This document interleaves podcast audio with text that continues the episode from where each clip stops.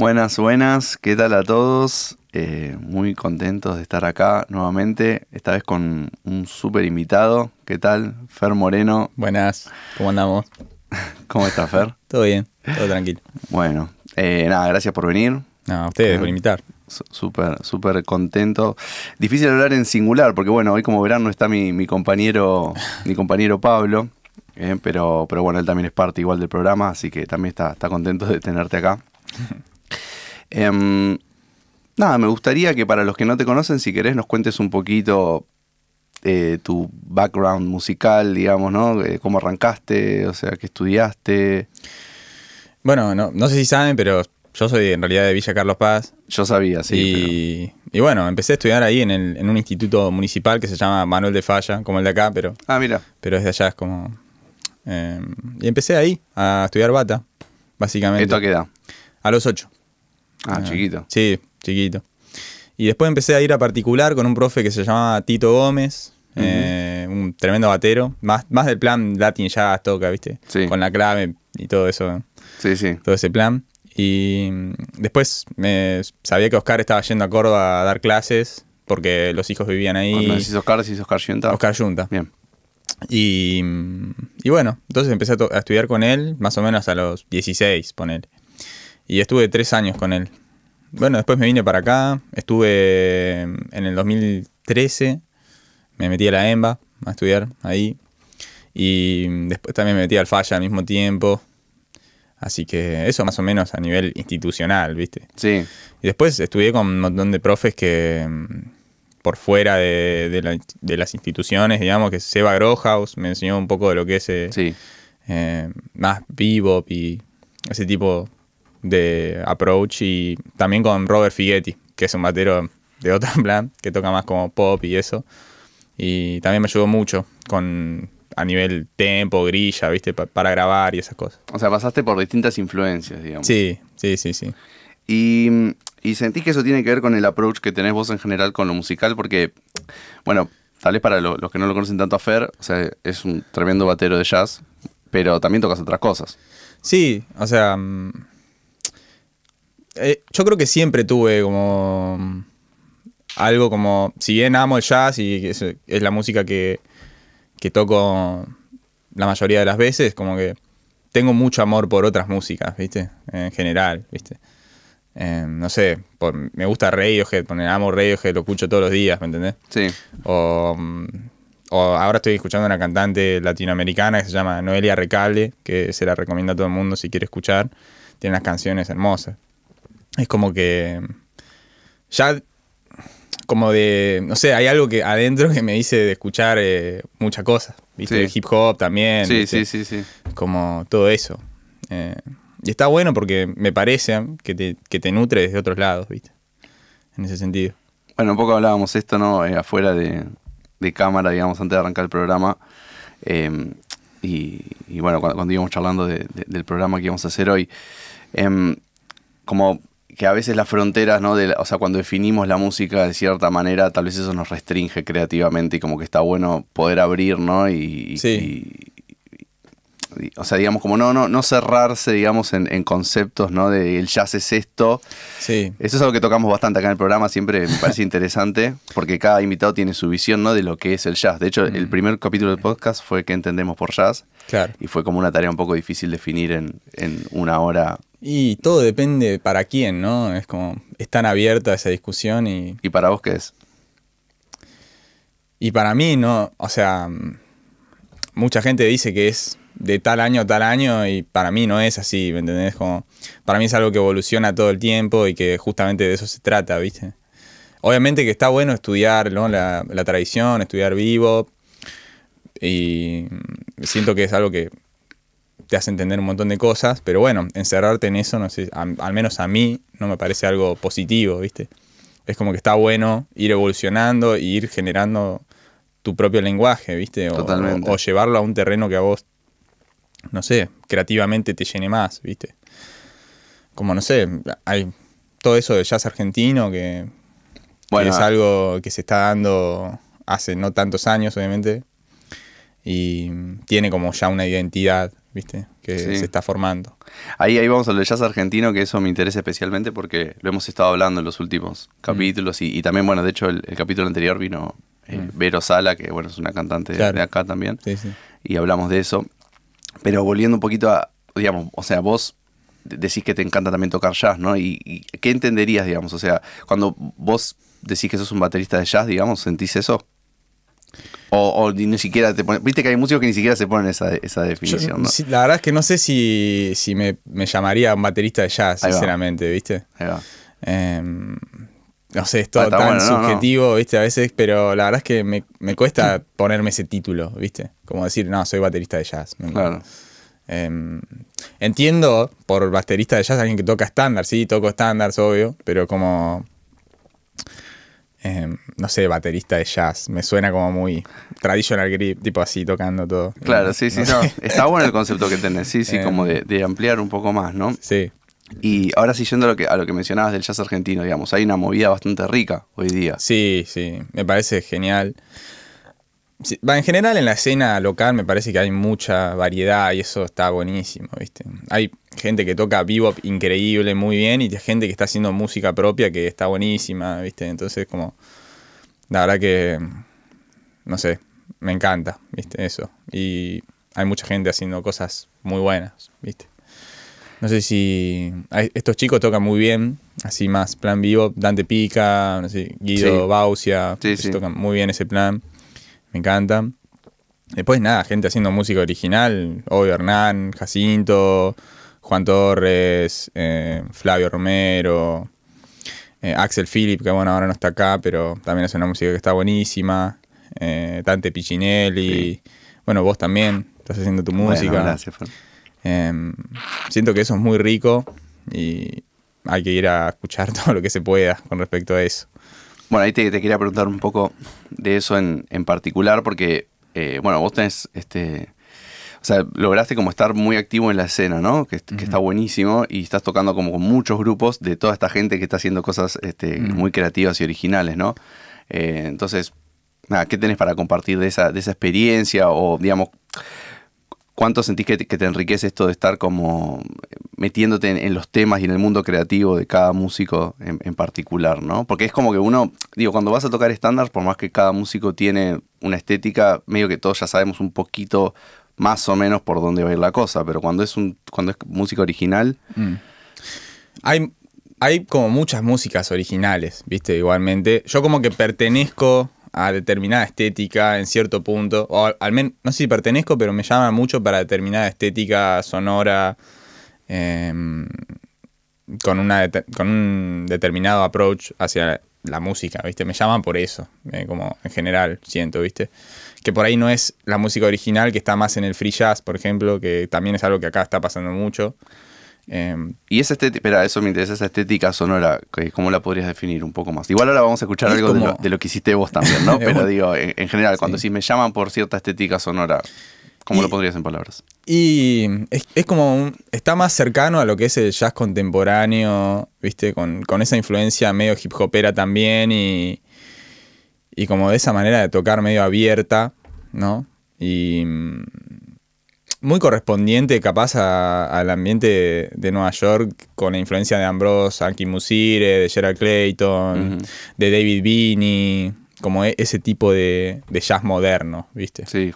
Que no está tan atado, digamos, como al, al pattern ¿no? que uno tiene No, típico claro, en claro, el claro, ride, claro. digamos. Sí, de hecho hay poco swing, poca corchea swing en general en, en la música que me llaman. Algunas sí, otras no, pero es como hay más cosas derechas, ¿me entendés? Y, y abiertas, ¿viste? No hay casi patterns, ¿viste? ¿Y qué rol, qué rol juega la improvisación en este, en esta estética, digamos, como que se está generando? O sea, obviamente hay improvisación, ¿no? Pero tal vez no es, no tiene la misma lógica que cuando tocas en un plan de jazz de los 60, no sé, ¿me entendés? Claro. Donde tocas, bueno, el head del tema. O sea, tal, tal vez a veces hay una interacción un poco más compleja, eso, a eso me refiero, ¿no? Eh, o sea, mm, No sé. a nivel formal, Sí. ¿no? Por ejemplo, vos tocas el, el head y después vas a improvisar. Se improvisa muchas veces sobre la forma o, se- o sobre otra forma que tiene otros acordes y otra, otra duración. Pero es- en ese el, el concepto es lo- el mismo a nivel formal, ¿viste? Sí. El tema es que a nivel creativo, por ahí no es tanto, viste que antes, aquello hasta el 60, era como más, el batero tocaba el ray, el, bajista negras y, y bueno, la improvisación pasaba más por el solista y vos acompañabas eso. Y bueno, como acá lo que se intenta a veces como interactuar un poco más, ¿viste? Intentar generar algo más grupal, ¿viste? Y como generar texturas y momentos y tensiones y relajaciones sobre eso, ¿viste? Claro. Creo que va por ahí. Hay que estar como muy comprometido con el momento. No siempre en el jazz hay que estar comprometido con lo que estás tocando en el momento, pero digo, acá, donde ya no es que acompañás al solista, sino que todos un poco, en alguna forma, son solistas de, alguna manera, ¿no? Y es, es arriesgado, sinceramente. Claro, eso Me ha pasado también de tocar con gente que, que, que, empiezo como a generar eso y no les copa tanto, ¿viste? A veces, porque como también podés caer en una de entorpecer al solista, ¿viste? O sea, como de cagarlo un poco a palos, perdón por la expresión. No, está perfecto, está perfecto. Como que... Eh, claro, porque hay que medir hasta qué punto, digamos, interferís, entre comillas, ¿no? Digo, pero esa también la otra persona no, no, quería que apareciera tanto en escena, digamos. Claro, exactamente, eso pasa también, ¿viste? Y eso lo vas tanteando con cada músico, supongo, ¿no? Sí, sí, sí. sí, sí, También se, se esas cosas, ¿viste? No sé. No me ofende que me digan también, che, banca un poco con, con toda esa cosa abierta. Pero en general es como lo que hago, ¿viste? Y me, y me llaman también mucho. La gente que me llama un poco como. Eh, ¿Sabe? Es, por eso, claro, sí, sí, sí. Que por ahí, un poco. Totalmente. Y, y, bueno, dentro de esta movida este, nueva que se está generando así en el, bueno, nueva y no, no, tanto, ya tiene un tiempo, ¿no? De, mm. jazz argentino, digamos. Mm. Vos estás también como, como compositor, porque de hecho tenés ahí tu, tu, disco que hemos compartido acá, un tema en el capítulo de jazz argentino. ¿eh? Sí. Este, ¿cómo, cómo, ¿Cómo te llevas con esa tarea, digamos? Este, había, esto ya cambió, ¿no? Pero hacía tal vez algunas décadas atrás había un prejuicio, viste, que los bateristas no, no, sabían de acordes y todo eso, Eso ya, cambió igual, claramente, ¿no? Bueno, más o menos cambió. ¿eh? ¿Vamos a decir que no tanto? Todavía me, llegan bromas y, ah, un poco de bullying me llega. Hoy en día, en general, los bateristas estudian al mismo nivel que cualquier otra armonía y hacen piano también o guitarra, ¿no? Em, pero bueno, más allá, de, más allá del chiste, mm. ¿cómo te llevas vos, digamos, con la tarea de componer? Porque es, es otro rol diferente, ¿viste? Sí. Eh, Estudié mucho con un profe que se llama Diego González, eh, más del plan académico, ¿no? Como de, sí, de la música académica. Y eso me ayudó muchísimo, ¿viste? Eh, para entender algunas cosas, tanto motívicas como funcionales y, y estuvo muy bien eso. Y también, la verdad es que también compongo, o sea, suena un poco hippie, pero como intuitivamente, ¿viste? como sea algo que me suena o que no me suena, como algo que a mí me gusta lo uso y si no, lo descarto, ¿viste? Sí, eso lo habíamos hablado acá también en un capítulo que vino. De hecho, creo que ese fue el capítulo en el que tuvimos invitado a, Nico Bocanera, ¿lo mm? Sí. Este, y hablamos de eso, ¿no? De cómo, cómo componer, porque de alguna forma hay como dos grandes eh, escuelas, entre comillas, ¿no? Eh, una sería la, la más mental, tal vez, ¿no? O mm. sea, como de, cranearlo todo, y la otra esto que vos decís, lo intuitivo, ¿no? Y tal vez es, como poder estar un poco navegando en el medio. Sí, exactamente, ¿viste? Es como que a veces también ser tan mental... A mí lo que me pasa es que la primera idea a veces es como reintuitiva y a partir de ahí empiezo a usar mis recursos mentales, los recursos aprendidos como para poder desarrollar esa idea hacia distintos lugares, ¿me entendés? O sea, lo quiero llevar para acá o para acá, o quiero hacer tal cosa, ¿me entendés? O generar esto, ¿viste? Es como eso. Pero la verdad es que las cosas a mí que más me llenan, tanto que compuse yo como que compone otra gente, es como lo que realmente tiene algo sincero, ¿viste? Y tiene como una carga emocional en lo que compones, ¿viste? Es como que eso siento que es lo distinto. Sí, totalmente. Eh, también eso es un, tópico que hablamos bastante acá. Em, en general la, música que, nos emociona está hecha desde un lugar sincero, ¿no? Sí, sí, totalmente. Sea el género que sea esto, ¿no? Sí, sí, exactamente, exactamente. Es como, viste, cuando escuchás, no sé, a, alguien y, te llega, ¿viste? Sí, sí, sí, sí. Ya sea cualquier música que haga, ¿viste? A mí me pasa, bueno, con, esta chica que te digo, ¿no? Recalde, es como, yo la escucho y me llega al corazón lo que hace, Como, y eso me parece que Em, es lo, algo que no se cambia por nada, ¿me entendés? O sea, no, no, siento que no hay nada más importante que eso, a nivel compositivo y, lo que un artista puede, o un artista puede transmitir. Totalmente, pero viste que a veces nos perdemos un poquito, no sé si pasará en otros, supongo que sí, que pasará en muchos géneros, ¿no? Pero bueno, hablo desde el jazz, que es donde más conozco, como con, todo el academicismo, ¿no? Y todo lo que hay que aprender y estudiar, nos perdemos un poco de, eso que vos estás diciendo es lo más importante mm. y nos quedamos un poco enroscados en, en nada, en que el tema perdón, sea lo que debe ser, ¿no? O sea, digo, mm. por la complejidad, y porque esto que lo otro, y a veces hay una idea simple que funciona y, hay que ir por ahí. Sí, sí, obvio. Es como. Es como esa lucha entre. A, mí, al menos lo pienso un poco así, como entre el niño y el adulto, como que está esa lucha ahí, ¿viste? Como. De, ¿no? de racionalizar todo y después está el que siente, ¿viste? Que es el niño y es difícil a veces eh, no caer en, un, en un total adulto que piensa todo y, diagrama todo, lo cual también hay que tener eso, ¿viste? Y no digo que no hay que estudiar y no hay que pensar. Claro, porque si no sos energía pura, digamos, no, se ordena nada, ¿no? exactamente. Pero bueno, es como ese. Tenés que encontrar como una dinámica dentro de esas dos cosas, o al menos a mí me sirve de esa manera. Está buenísimo. Bueno, eh, les recuerdo entonces que estamos acá con Fernando Moreno, Fer Moreno, este, pueden, pueden chequearlo ahí. Creo que está apareciendo en pantalla o, aparecía o aparecerá en breve su Instagram, así que pueden ir a chequearlo en las redes. Y vamos a ir arrancando em, con la escucha del material que tiene Fer en Spotify, ¿sí? que es un disco propio. Eh, del, ¿En qué año lo sacaste el disco? 2019. 2019. O 2020. Bien, el disco es este, Confluencia. Confluencia. Eh, recordame con, quién tocaste ahí, que así no se me escapa nadie. Toca Ernie Jacinto el piano, Flavio Romero el contrabajo, Seba Greschuk en trompeta y Juan Torres en saxo. Bien, bueno, tremendos músicos, también los pueden ir a chequear a cada uno individualmente, que, vale la pena. Em, vamos a arrancar con Villa Domínguez, ¿no? Y ahora después me contás un poquito porque el nombre, bueno, eso lo, infiere igual, ¿no? Pero un poquito cómo hiciste el tema y, dale, dale, de qué va.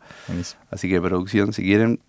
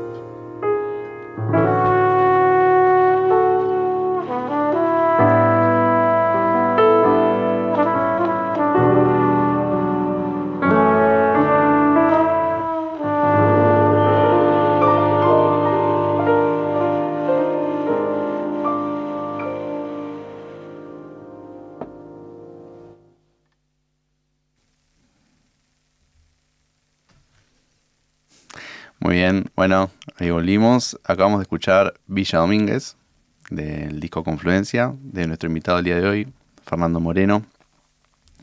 Eh, nada, tremendo el tema. Bueno, gracias. gracias. Muy bueno. Bueno, acá eh, tenemos en los comentarios todos que están muy, muy contentos. Este, discaso, dice Pablo, mi compañero de programa, me acompañó en todo el 2020 de cuarentena. la Oh, qué toda. alegría, qué alegría. Sí. Bueno, me Eh, alegro. Bueno, es como te decía Javier Burineras, hola, te amo Fer, así nomás. Gracias, tío. este, y bueno, nada, no, todos acá ponen fueguitos, Leslie, este, la, la gente le, le- le gustó. Qué bueno. Bueno, qué. A mí me gustaría, eh, así como, eh, por lo menos eh, digamos, en lo personal, me, me interesa saber este, cómo fue el proceso, por ejemplo, en este tema, el proceso creativo, ¿no? Un poco lo que veníamos hablando, Mm. pero en particular, eh, ¿lo pensaste desde el groove? Eh, ¿Simplemente se te ocurrió una idea melódica? ¿Los demás músicos te ayudaron en, en eso? ¿Cómo fue? Este tema era, era una canción con la guitarra y cantado. Mirá, Y lo hacía así con cuerdas al aire y qué sé yo. sí, Y lo tocaba así, ¿viste? De hecho, en una- no tenía la idea de que iba a ser con, con, esa, con esta estética así como yacera, ¿viste? O, como instrumental siquiera. Em, simplemente lo tocaba en la guitarra, lo armé así. buenísimo. Y, y bueno, después como empecé a pensar en, en el disco y que tenía ganas de grabar algo y lo llevé hacia, hacia ese lugar, ¿viste? Y la parte de los arreglitos que habían entre, entre trompeta y saxo, eso, Eso, eso ya fue craneado después de cuando ya decidí que iba a hacer con el quinteto, ¿viste? Tenía los acordes. Tenía eso con los acordes y después lo armonicé la otra voz, digamos. Igual ahí me ayudaron un poco porque tenían algunos kilómetros de escritura, entonces me, Claro, me porque ayudaron un poco para los los que no sean músicos o no, no estén tan al tanto, eh, los saxos se escriben con otra clave, ¿no? Sí. Y las trompetas también. Entonces, como que si uno ta- se pone a la tarea de escribir para distintos instrumentos, tenés ese quilombito que resolver. Sí, sí, sí. Bueno, igual si, si uno está canchero lo hace, pero, Mm. pero a veces tal vez. Sí, estaba ahí como la idea y, y bueno, eh, más o menos sabía la sonoridad, ¿viste? Y, te- y tenía escrita la otra voz y las podía cantar y las tocaba. Entonces, Claro. como que ahí me ayudaron un poco. Sí, los más chicos. fácil que ellos te, te, te- te Sí. digan, obvio. obvio. Sí, Sí, sí, sí, total. Pero nada, suena bárbaro. Em, bueno, dijiste que lo tocabas en la guitarra. ¿Solés componer desde la guitarra? Sí, compongo mucho de la guitarra, Mirá. la verdad.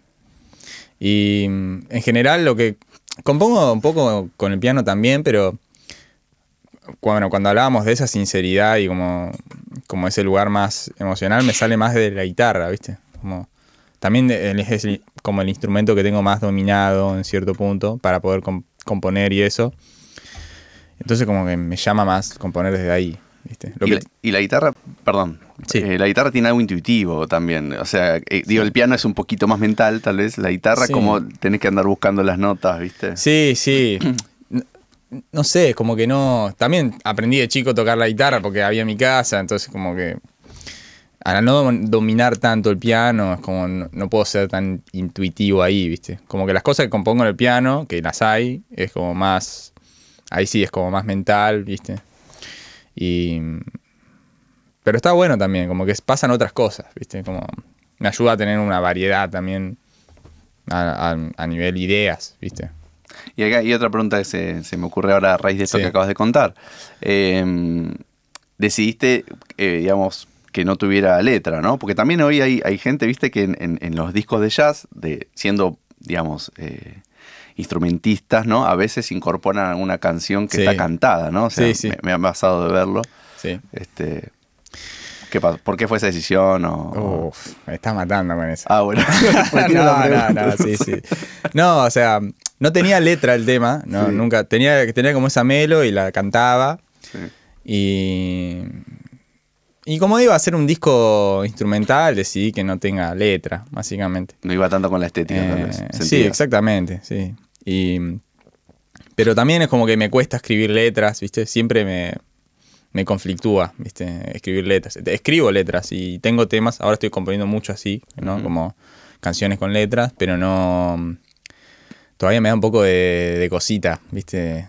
Como siento que es otro nivel de exposición, ¿viste? Y sí. y de, de vulnerabilidad también, ¿no? Escribir algo son palabras como el lenguaje común y muy concreto, ¿viste? Sí, Entonces, como y que- tal vez es un terreno, no sé, digamos, ¿no? Lo, lo hablo por mí, pero en el que uno no está tan Sí, desarrollado. o sea, no, exactamente. Sí, sí, sí. estás más como, ahí sí, 100% liberado de la intuición y, y Sí. no tenés como de dónde agarrarte, bueno, esto va por acá o no. Sí, sí, exactamente. Me, eh, me cuesta. Pero bueno, en algún momento quiero sacar algo así, ¿viste? Como con letras. eh, siento que es otro, otro tipo de... Más en formato canción, digamos. Más en formato canción, sí. Aunque tenga impro y todo, ¿viste? Sí, sí, Eh, sí. No sé, pero siento que es otra manera de transmitir algo, ¿viste? Y está bueno que esté. Está buenísimo, está Sí. buenísimo. Este, mm, bueno, yo seguiría con la escucha del próximo tema, ¿eh? así nuestros oyentes también siguen disfrutando. Eh, aprovecho igual para agradecerles a todos los que están ahí, que nos bancan siempre. Este, ah, bueno, acá me hacen una pregunta, espera. Este, Gabriel me pregunta si compones desde la batería. O sea, un poco lo venimos hablando, ¿no? Que desde la guitarra y eso, pero ¿salís desde la batería a veces para componer algo? No, la No. verdad es que no. No es que Nunca- empezás un groove y sale de ahí el tema. En No, general, no. primero la melodía.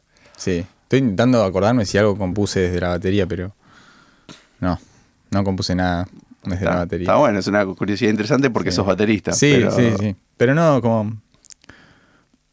No sé por qué. Pero no, no me llamó nada. a- no me inspira a, a componer, ¿viste? Al menos a mí. Sí, no sí, me inspiró a componer desde el instrumento, ¿viste? Ahí va. Bueno, entonces ahora sí, eh, respondí a esta pregunta. Vamos a ir con. ¿Hay más preguntas, no? Por ahora no, pero tal vez aparezcan. ¿eh? Vamos a ir entonces con eh, otro tema de- del disco Confluencia, eh, que les recuerdo, lo pueden ir a escuchar en Spotify. Están más que invitados a que lo hagan, le pongan me gusta, seguir este, y, y todo lo que quieran compartir también. Este tema se llama. Espejos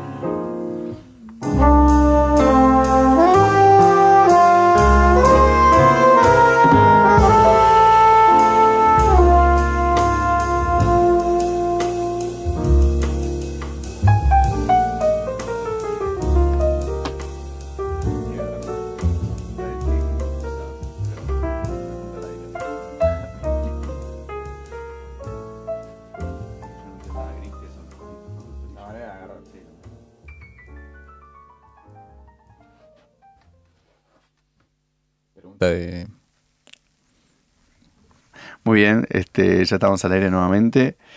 Em, bueno, antes de ir con, con el, el análisis un poco de este tema, tenemos una pregunta acá urgente. A ver. Nos preguntan de, de producción, un interés personal de qué grip usás. Para, o sea, expliquémosle a la gente un poquito qué es esto del grip Sí. también, ¿no? Hay como dos técnicas para agarrar los palos. Sí. Eh, la mano derecha es, en general es siempre la misma, que es match, que es así básicamente, como la, de- la que todos conocemos. Sí, Y la izquierda es, es match, puede ser match también, ¿no? Igual que la, que la derecha. O traditional, que es como al revés. Eh, la primera sería, para, digo, para, para los que no estén tan en, en el tema bat- baterístico, como los, los bateristas de rock en general, claro, por ejemplo, ¿no? claro, en general, como Ringo Starr o cualquiera Claro. en general del rock, del rock ¿viste? Bien, Y traditional, exacto, gracias. ahí va. Match es esto, eh, no, que- no sé qué cámara es. sí, pero bueno. todas, hay muchas. Acá. Así que te ven. Match acá. es esto, Sí. ¿no? Y traditional es esto. Y bueno, está. yo toco match. Eh, a veces uso traditional, pero de una manera no estudiada. Digamos, no, no sé, no. A veces lo agarro así, pero no estudié match. No estudié traditional. Así que se podría decir que toco más. Y esto se lo voy a preguntar alguna vez a algún, algún profe este, de, de la EMPA, eh, algún baterista. ¿Cuál, ¿Cuál es la diferencia? O sea, la diferencia eh, visual y de agarre es obvia, pero digo, yendo al toque, ¿sentís que hay una diferencia muy, muy grande entre el sonido que conseguís de una forma y de otra? Es como, sí, hay, hay algo distinto, ¿no? Eh, en principio hay algo que es muy claro, que es, vos con, con el traditional grip, cuando tocas, podés tener distintos niveles, ¿no? De, de este ángulo para Sí. tocar, ¿no? Que con el match es como más difícil. Claro. ¿sí? Como si quieres es- lograr algo así, ¿viste? Y otra cosa es que el peso de la mano está por debajo acá del palo, entonces como un sonido es más liviano Más liviano, claro. que si tenés esto, que tiene más- muchísima más pulenta porque el peso está por encima de la mano, ¿viste? Y la fuerza es hacia, hacia abajo, más el peso es otra cosa. Está buenísimo. Y vos elegiste tocar de, de la forma em, match, no, me dijiste, ¿no? Eh, Sí. perdón, me confundo los, los nombres. Sí, sí, ma- match, em, por alguna razón en particular, simplemente fue casualidad y después ya te habías acostumbrado a tocar así. No, sí, fue casualidad. O sea, a- a- aprendí a tocar así de chiquito y nunca, nunca hice el cambio, digamos, Claro. a tocar así, ¿viste? Así que quedó así, ya está. Perfecto. Sí, sí. Está, bueno. Entonces se respondió la, la consulta este, de, de interés baterístico. Vamos. Bueno, acá eh, mi colega y compañero de programa, eh, Pablo, Dice que le gustaría que cuentes un poco, eh, bueno, justo lo estábamos hablando fuera del aire, ¿no? ¿Cómo es que, que hiciste la graveta del disco? En cuanto a la sesión, el armado del disco, pensando en el arte de tapa, todo lo que viene una vez que la música ya está compuesta, o sea, Mm. nada, el- digamos la, la concepción integral de la obra, ¿cómo, ¿cómo fue ese proceso? Si quieres contarnos un poco. Bueno, en principio, una vez que tenía todo compuesto, eh, empecé a pensar en la gente, viste, que quería que lo toque, y me ayudó mucho en eso, me ayudó Flavio. La verdad es que, fue si bien es mi disco, fue un trabajo muy en conjunto y todo, toda la gente que, participó me ayudó mucho, viste. Eh, a la hora de buscar la gente, Flavio me ayudó un montón, que yo, no lo conocía Hernán y él me lo presentó y, hablé con él y, se sumó a la propuesta. Y bueno, sí, a Juan lo conocía y lo llamé, lo mismo con Seba. Y mm, una, después de eso empezamos a ensayar, ¿viste? Hicimos cuatro ensayos, cinco. Y mm, algo que, nos sirvió mucho fue que ensayamos en el mismo lugar que grabamos, que es la, en la casa de Hernán. Y mm, bueno, después que grabamos, eh, había como limitaciones, ¿no? A, a nivel técnico porque no se podía editar, ya que estábamos todos en, en el mismo cuarto y no había, no había, no es que había, la bata estaba en un cuarto separado, entonces no se metía con el piano, sino que estábamos todos juntos y se metía todos los instrumentos, todos los micrófonos, entonces como no había posibilidad de edición. Entonces grabamos todo y directamente lo fui a mezclar con un amigo mío que se llama Hernán Colantuono, que mezcla muy bien. eh, así que si alguien necesita mezclar algo, se lo recomiendo. Buenísimo. Y después, eh, con el arte de tapa, me ayudó una amiga, de hecho, básicamente lo creó todo ella, incluso hasta me ayudó con el nombre también, que se llama Ingrid Bernstein. A veces digo mal el apellido, pero va por ahí. Y que es tecladista de una banda que tenemos, se llama Jasper. Y mm, ella es diseñadora gráfica y me ayudó mucho con, con eso, del arte de tapa.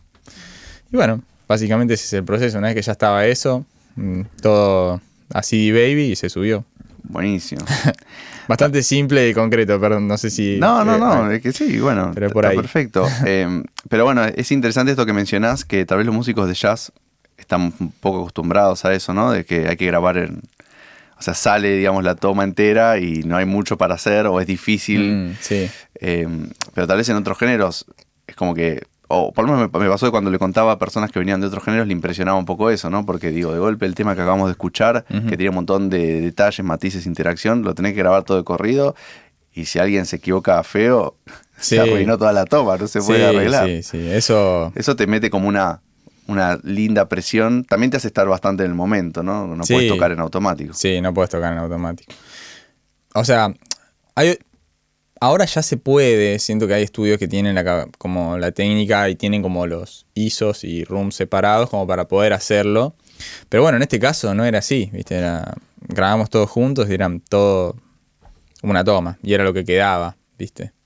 No había manera de pinchar ni de editar nada. Y sí, obviamente que había una presión extra, ¿viste? Porque no... Básicamente eso, lo que tocas es lo que queda, ¿viste? No hay manera de modificarlo. Totalmente, totalmente. Bueno, quedó buenísimo el tema. Qué bueno, gracias, gracias, Dale. Sí. em, les recuerdo que em, para los que, los que son olvidadizos, todos los temas que vamos escuchando acá se suben después a una playlist, ¿eh? la playlist del programa de Just Do It. Así que pueden ir a Spotify. Ya tiene no sé cuántas horas de música esa playlist, así que tiene un montón para descubrir eh, artistas de todas las regiones y épocas y estéticas dentro de este amplio abanico que solemos llamar jazz, ¿no? Que son muchas cosas igual. Pero bueno, ahí van a encontrar desde los temas que estamos escuchando ahora con Fer hasta lo que hemos puesto de Billie Holiday o bueno, nada, todos los, los músicos que han, que han pasado y que han sonado acá en el programa. Así que pueden ir y este, descubrir música desde ahí. Más de cinco horas me dice acá Pablo, casi seis horas, bueno, un montón. ¿eh? Muchísimo. Em, bueno, acá tenemos una pregunta baterística más. Vamos A hacerla para, para saciar la curiosidad de los, de los bateristas. Em, set de batería que usás generalmente. Em, si hay bata en el lugar, la bata que en el lugar. No sos quisquilloso con eso. No, no, la verdad que no. Si vamos a grabar, bueno, eh, obviamente depende de la música, ¿viste? Eh, si es algo yacero, las medidas 18, ¿no? Tom de 12, tom de 14. Para los que no son músicos, la batería de jazz es un poco más chiquita. ¿no? Claro, exactamente, sí, sí. Eh, pero algo que recomiendo en general a, a, a los y las bateristas que quieran como grabar y meterse en eso es no tener eh, presets, ¿viste? Con respecto al set que usás, ¿no? Estar abierto a modificarlo y a encontrar cosas nuevas, eh, ya sea afinándolo, ponerle un trapo, una pezuña, un cencerro, como estar abierto y probar muchas posibilidades que no, no necesariamente son las que te quedan cómodo, ¿viste? Em, siento que eso es algo que está bueno. O sea, te adaptás, digamos, a la situación Sí. que te aparece, digamos. Sí, sí, sí. Y, y encontrar timbres. eh, y es como otra manera de ser creativo, ¿viste? Es tu sonido, ¿viste? Es un sonido, eso cambia con respecto al set y está bueno como pensar para la canción, ¿viste? Tu set, más allá del que, eh, no, yo sueno así, ¿viste? Sino que estar abierto, básicamente. Buenísimo. Bueno, y acá la, la- la última que tenemos en relación a esto. A Si tenés alguna recomendación en particular para los bateristas. Supongo que una recomendación general no- nos preguntan, ¿no? Bueno, a ver, recomendación. Ah, acá dijiste una igual, ¿no? Que es estar abierto con el, con el set que vas a usar, digamos, no, no, Sí. no cerrarse, digamos, a, bueno, Sí. toco esta, solo con este set y nada más. Bueno, mi recomendación es eh, escuchen mucha música, ¿viste? Eso es algo que, que está bueno. Y bueno, obviamente que hay que practicar un montón y todo, pero eh, está bueno no olvidarse, ¿viste? De, escuchar mucha música y de meterse, de dedicar un tiempo de tu día a escuchar un disco, ¿viste? Siento que eso a veces se pasa por alto en el rubro más baterístico, ¿viste?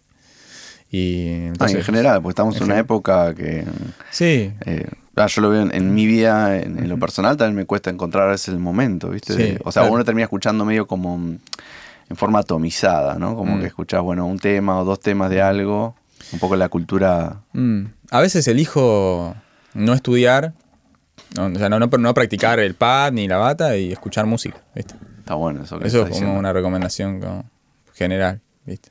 Está muy bueno eso que decís.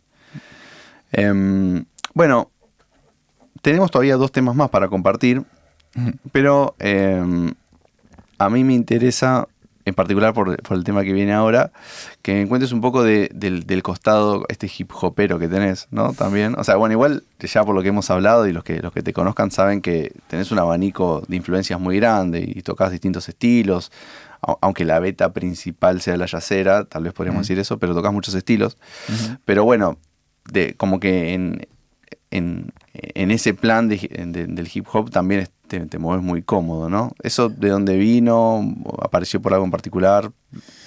Eso, la verdad es que de chiquito me gustaba el hip hop, ¿viste? Con mi Ahí hermano escuchábamos mucho hip hop y mm, nunca se fue eso, ¿viste? Siempre escucho hip hop todo el tiempo. Eh, y después cuando hubo como un antes y un después cuando escuché D'Angelo mucho, ¿viste?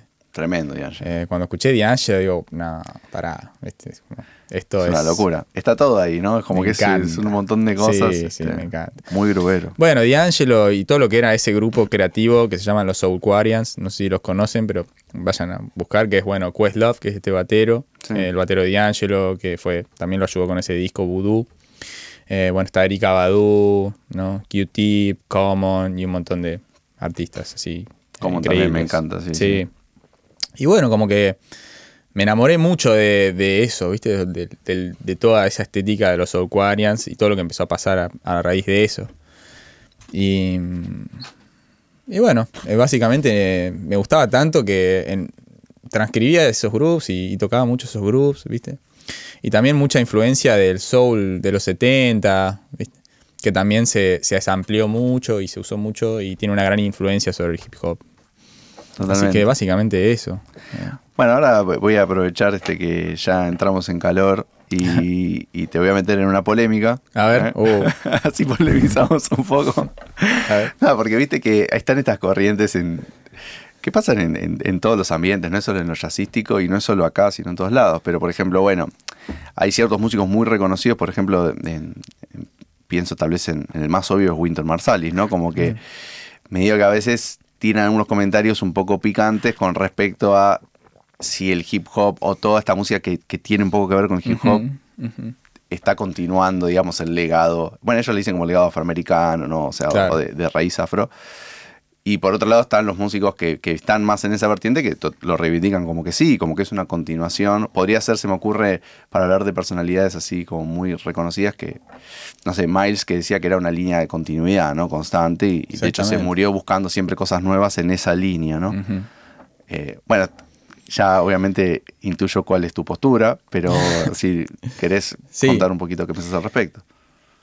A veces siento que como que eso es muy cerrado, ¿viste? Y Sí. también es como depende de dónde te pares eso, ¿me- no sé. Digamos, si, si queremos ir de Coltrane, por ejemplo, o Sí. de Miles, que son gente que va hacia adelante y busca nuevas fronteras y, Sí. y intenta sobrepasar esos límites, digamos, o mismo la gente que cree ser tradicionalista, ¿no? No sé, estoy pensando, Clifford Brown, por ejemplo, alguien que toca muy bien bebop y, y jazz y todo eso. Sí, Em, ¿Qué sería esta gente, por ejemplo, para Louis Armstrong, no? bueno, de hecho había dicho que tocaban música china en su momento, ese era uno de los dichos, cuando escuchó el vivo por primera vez. O, o ¿no? para la gente que escuchaba big bands más viejas, ¿viste? Um, es como, depende en dónde te pares, es moderno o no, ¿me entendés? Como no, no está, para mí no está bueno ser fundamentalista de, de nada en general, ¿viste? De eso, de, no, ya haces esto o estos están haciéndole mal a la tradición, ¿me entendés? Totalmente. Eh, O no sea, digo que no haya que estudiarla, ¿eh? No, No, no, o sea, hay que estudiar otra, claro. y está bueno nutrirse de eso, pero bueno, ser, decir que eso es, es jazz, lo único que hay, y, y y que todo lo que se escape de eso le está haciendo mal a la tradición, no es una postura que yo elijo al menos. O sea, hay una continuidad, digamos, en conclusión para vos. eh, por ejemplo, en te lo llevo bien, bien, bien, lo más lejano posible dentro de esa estética, ¿no? En common con respecto al el jazz, por ejemplo. Existe Sí, claro que sí.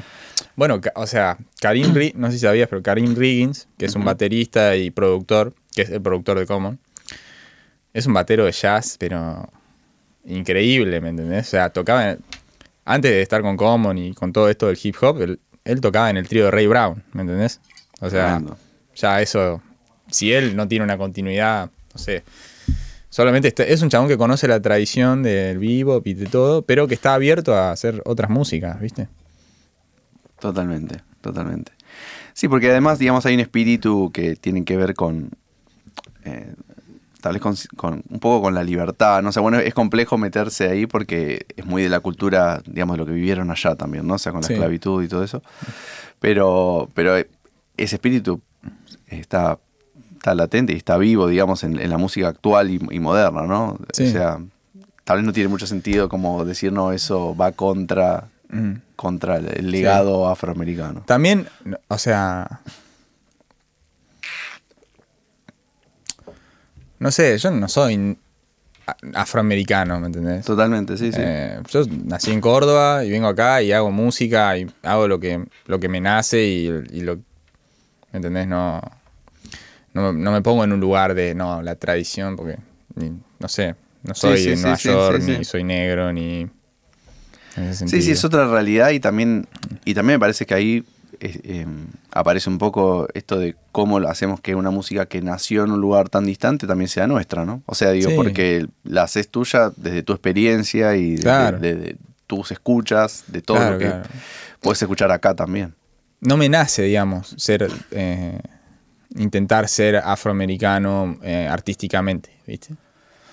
Netamente Sí, sí, sí, sí, afroamericano. sí, Sí, está bueno la influencia y todo, pero también me gusta tener influencia de folclore o de cualquier otra música. No, está buenísimo lo que decís porque volvemos a esto de ser genuino con, con lo que es uno, ¿no? Digamos, Sí. o sea, Sí, Ah, es tan es tan difícil est- estos temas, ¿viste? sí, sí. Pero bueno, son Bueno. interesantes, por eso los traemos acá siempre. sí. Este, em, Como también así me podría agarrar a alguien de Santiago del Estero y decirme alguien que es muy fundamentalista del folclore, ¿no? Como de la raíz y todo. Es medio lo mismo, ¿viste? Siento que tira para atrás eso. Pero está, al mismo tiempo siento que está bueno que haya esa gente, ¿no? Y que está bueno la variedad en general, ¿viste? Claro, en realidad Pero- está bueno eso y, y que No es- conviva todo. Claro, claro. No es la, la postura que yo elijo, pero bueno, o sea, respeto a quien a quien lo piense de esa manera, ¿viste? Totalmente. Bueno, acá tenemos un montón de preguntas, pero van a tener que esperar dos minutos porque vamos a escuchar ahora eh, el próximo tema, eh, interludio, ¿no es cierto? Este, así, nada, eh, concluimos, digamos, con esta charla respecto a las estéticas nuevas y cómo las Dale. incorpora Claro. Fer a su música. Así que, producción, si quiere.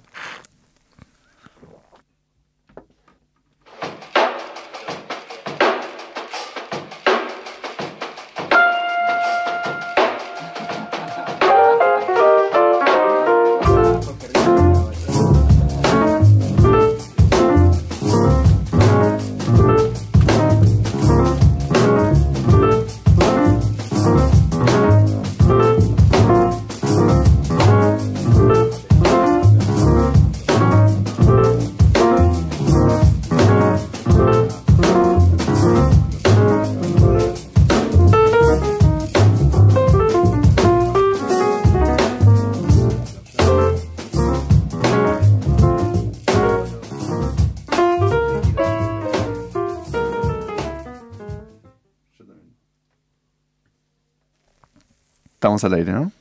Muy bien. Bueno, volvimos. Es un tema cortito, este, pero muy interesante y, y me encanta esta incorporación, ¿no? Esta, este, como que eh, es un poco disruptivo con lo que venía sonando antes en el disco, ¿no? Sí, sí. Bueno, era un poco la idea de...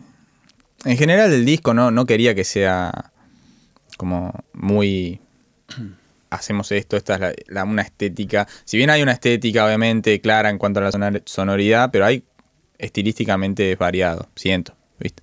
No sé, después hay un blues, eh, que es Straight Ahead, básicamente. Sí, es el único tema que no, no, no entró en la lista de hoy, este, pero Bueno. también está ahí en el disco para que lo escuchen. Sí. No, y decíamos fuera del aire que es interesante porque este tema está grabado con una lógica yacera, aunque, o sea, quiero decir, está grabado, o sea, todo de corrido, sin, sin editar nada, ¿no? Sí. Este, pero bueno, eso es un, un estilo musical, digamos, como Sí, súper hip hopero. mágico, pero... De hecho, una amiga que se llama Acus eh, hizo un rap arriba de esto. Mirá, Sí, y está, est- bueno, lo, lo subió ella a su Instagram y yo también lo subí a mi Instagram. Si quieren ir a escucharlo, la rompió toda. Así buenísimo. que, nada. Buenísimo. Bueno, ahí recuerdo para también quien, quien recién se haya sumado, Instagram, eh, Fer Moreno Bata. Sí, Sí. Igual eh, de- está apareciendo o aparece cada tanto ahí en pantalla, pero lo recordamos por las dudas. Y acá tengo un montón de preguntas, así que vamos a ir haciéndolas Bien. así. em, nada. Este, tenemos, a ver, espérame que tengo varias. Acá nos preguntan, ¿algún bajista, contrabajista con el que te gustaría tocar? Puede ser alguien que esté vivo o con el que te hubiera gustado tocar. ¿De Argentina o del mundo? La pregunta es abierta, así que yo intuyo que es del mundo. Contrabajista. Que Digo, eh, eh, tal vez esta pregunta, perdón, aclaro, Sí. ¿no? Viene porque es como que hay una interacción muy importante entre el batero y el, Claro. y el bajista contrabajista, ¿no? No, es- no es un- no es cualquier miembro de la banda, digamos, ¿no? Uy, sí, claro, obvio. Bueno, te podría nombrar miles. me, gustaría tocar con Christian McBride, obvio. Me gustaría tocar con Es Joe. actual. Es actual, claro, con Joe Sanders, ¿viste? Bueno, con Paul Chambers, si hubiese nacido en esa época, me hubiese gustado tocar. Claro, ahí estamos lejos. Eh, estamos un poco lejos, sí. Después, em, con, bueno, con Eddie Gómez también me hubiese gustado tocar en esos tríos. Tan, con Avishai Cohen me hubiese gustado tocar también. ¿Con quién más me hubiese gustado tocar? Hay uno que no me acuerdo bien el nombre, que tocan en el trío de Corea con, con Roy Haynes, Mm. Miss Love Up, algo así, un, un europeo. eh, muy bueno también. No me acuerdo ahora el nombre, pero está en, en ese disco. Buenísimo. Sí, sí. Bueno, después tenemos acá que ¿cuál es el top 5 de discos tuyos? Eh, mira, esta pregunta no, nunca la habíamos hecho. Siempre hacemos el top 5 de músicos o de bateristas. en Top este caso. 5 de Pero acá discos. preguntan de discos, sí. Uh, bueno, dale. Em, Qué difícil. Esta pregunta es, Me- es horrible sobre, la- sobre el, digamos, en el momento porque Claro, no claro, estás preparado, ¿viste? Puedo, puedo decir cinco discos, pero no te lo no, no sabría si ponerlos como en jerarquía, uno, No dos, falta, tres, mira. cuatro, cinco. Pero digo la suerte cinco de, que el día de hoy no está Pablo. A Pablo le encanta hacer esa crueldad de obligarlos a los invitados a que lo pongan en orden. Yo Claro, digo claro. que no, que lo hagas en el orden que quieras, Claro. sin importa. Me gusta mucho el disco Voodoo de D'Angelo. Sí, discaso, discaso. Me gusta mucho el disco Miles Smiles de Miles. También, muy lindo ese disco, sí. Me gusta mucho OK Computer de Radiohead. Ese no lo escucho. Eh, me gusta mucho. Me gusta mucho, a ver. Steel Bill de Bill Withers. Me gusta mucho, bueno, toda la sesión Prestige de Miles que tiene Relaxing, Cooking, todo eso me encanta, ¿no? Son como tres discos ahí, pero bueno, Sí, ver, sí, vamos sí. a ponerlo en uno. Pero es como una misma estética, Sí, ¿no? sí, sí. Eh, ¿Quién más?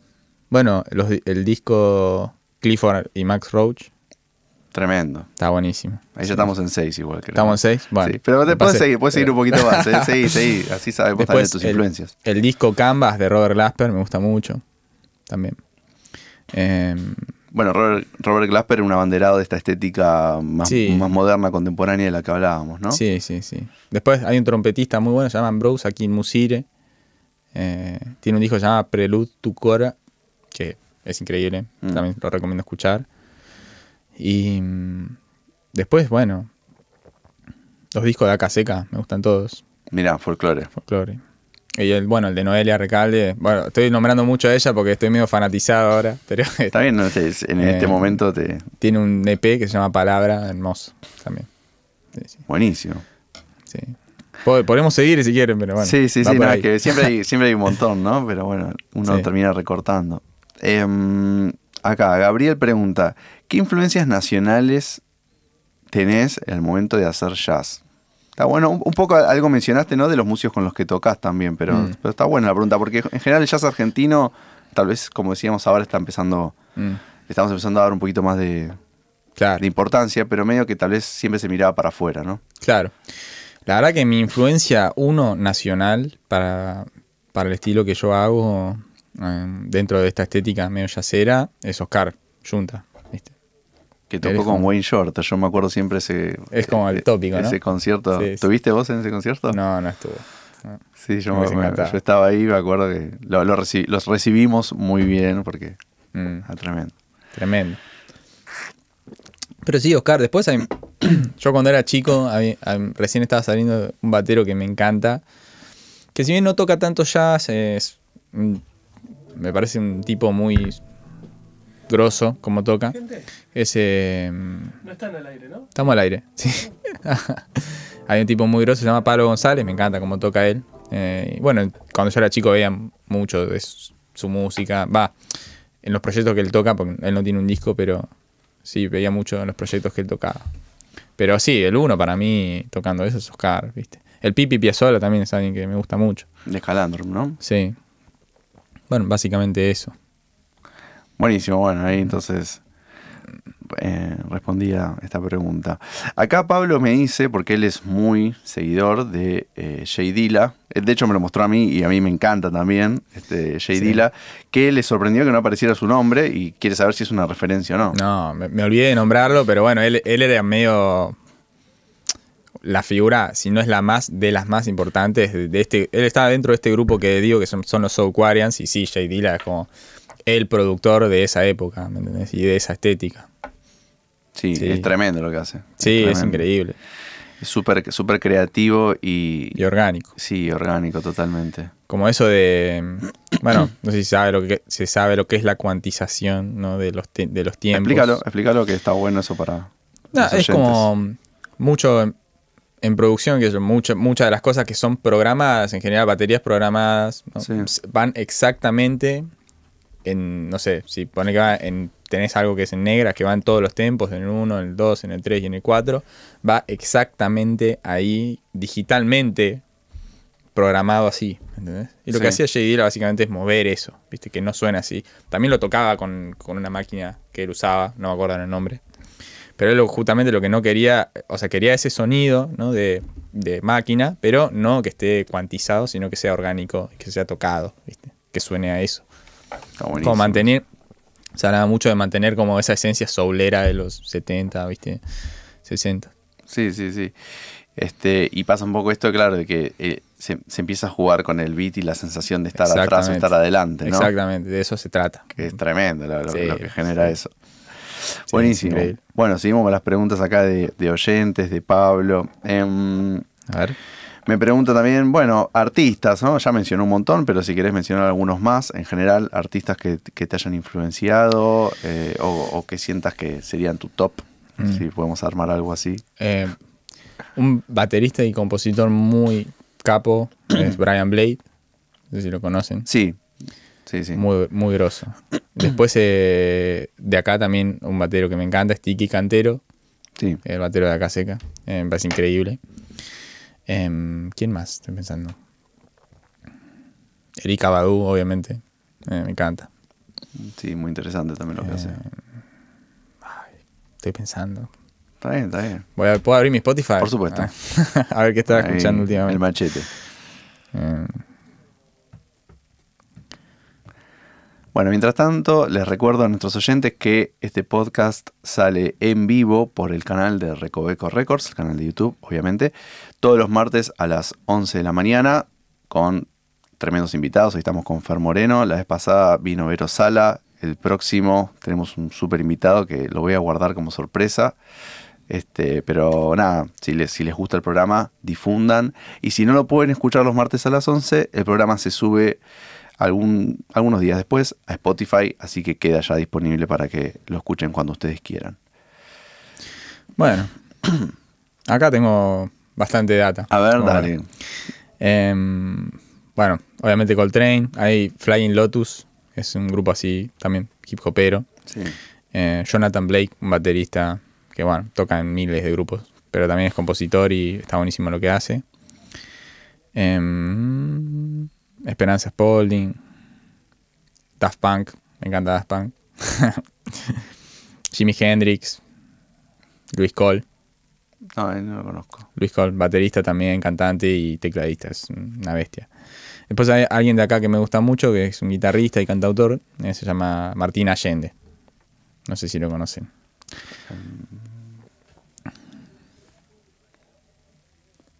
Mira, nos dicen acá de producción que estuvo tocando Ah, ¿vino acá? En el Recoveco. Ah, sí, sí, claro. Sí, sí, obvio. Tremenda. No, sí, sí. Bueno, Tincho, además de hacer sus canciones, tiene un grupo que se llama Radialo. Y bueno, tocan gente tremenda. Este un baterista muy, muy bueno se llama Joaquín Wyman. Y Valentino Sampaoli en el bajo. Sí, Está sí, tremendo. Son amigos y ídolos, la verdad que se tocan todos. Bueno, entonces Martín Allende. Allende. Allende para, Sí, para sí, ir a escucharlo. Tremendo. Buenísimo. Bueno, Em, hay varios. ¿no? Hay un montón, Sí, sí. así. de Podemos seguir si quieren con este, pero bueno. Está bien, está muy bien, está muy bien. Ahí tenemos un montón de, de distintas influencias y gente que, que escuchás que, que está bueno también para, para que los demás conozcamos, ¿no? Bueno, acá me Jack dice, de Jonet, Keith Jack tremendo. eso. ha sonado ahí. acá un tema de, de ellos, sí, de ese trío, que es una locura. Mm. Acá me dice Pablo, eh, que es un fanático de J. Dilla, el Akai MPC y el Moog, el gran set de J. Dilla. Exactamente, Ah. exactamente. En la calle MPC, esa maquinita, la no, no me acordaba. Pero él hacía música con eso todo el tiempo. Y acá dice Gabriel, un genio Luis Cole. Ah, ahora que lo veo escrito, sí sé quién es. Sí, sí, sí. Sí, sí. Me lo perdí hace unos años, dice, y pregunta si lo fuiste a ver porque tocó en San Telmo. No lo pude ver, no lo fui a ver. Pero soy fan. veo todos los videos, veo todo. Sí, sí, sí. Ahora, ahora recuerdo, recuerdo. Este, Es muy gracioso. sí, es, es un, como un personaje, ¿no? Sí, sí. Me encanta Cabela. Tipo, nada, es increíble. Me hace cagar de risa. Bueno, vamos llegando a poquito al final. Todavía tenemos un tema más para escuchar que se llama Confluencia, igual que el disco. Pero antes, eh, te quiero preguntar, y de paso que, ah, que nos cuentes, tocas mucho vos, pero bueno, las próximas fechas que tenés, estás tocando con Carlos Michelini, este, están haciendo un, un tributo a, a Coltrane, ¿no es cierto? Sí. Eh, bueno, fechas. Sí. Allá te digo. Muy bien. Así, digo, los que quieren pueden ir a verlo en vivo porque Mm. suena tremendo. ¿eh? El 16 toco con Martina Lupardo, que es una cantautora. Tocamos Bien. en la tangente de doble función. Si alguien quiere venir ahí, buenísimo.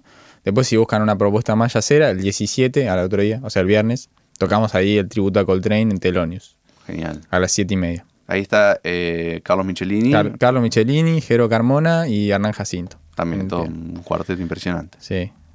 Bueno, por ahora eso. Buenísimo. Y bueno, después en octubre, el 2 de octubre, tocamos con el trío de Hernán. Si quieren venir. Esto va a ser en Borges, Perfecto. 2 de octubre. Bueno, ahí ya tenemos varias propuestas. Este, si quieren ver la parte más, eh, tal vez de, digamos, como, eh, no, no tan yacera, ¿no? De, de- Sí. de- de canción, este, recordame el nombre de la cantante. Martina Lupardo. Martina Lupardo. Este, y si quieren un plan más yacero, bueno, el, el tributo a Coltrane Sí, va, va a estar esta semana. tremendo. Em, así que bueno, nos vamos a ir despidiendo con, con la escucha de este tema. ¿eh? Fer, agradecerte un montón por haber venido. Por favor, a ustedes por invitar y gracias por. Me alegro que estén haciendo esto. La verdad que es un espacio que siento que hace falta y está bueno que inviten gente a hablar, ¿viste? Bueno, sí, gracias. Sobre todos estos temas. está, está buenísimo y, y nos enriquece a todos este, difundir ¿no? el, el arte el arte de acá eh, y bueno en particular este abanico tan grande que llamamos jazz ¿no? Sí, totalmente. así que una vez más les digo próximo martes a las 11 nos vemos en vivo por el canal de Recoveco Records de YouTube y si no lo escuchan luego en Spotify también van a tener la playlist donde todos los temas que pasamos hoy van a estar subidos para que los puedan disfrutar y pueden ir personalmente también al perfil de Fer Moreno. En Spotify estás como Fer Moreno Quinteto. Fernando Moreno Quinteto. Fernando Moreno Sí. Quinteto.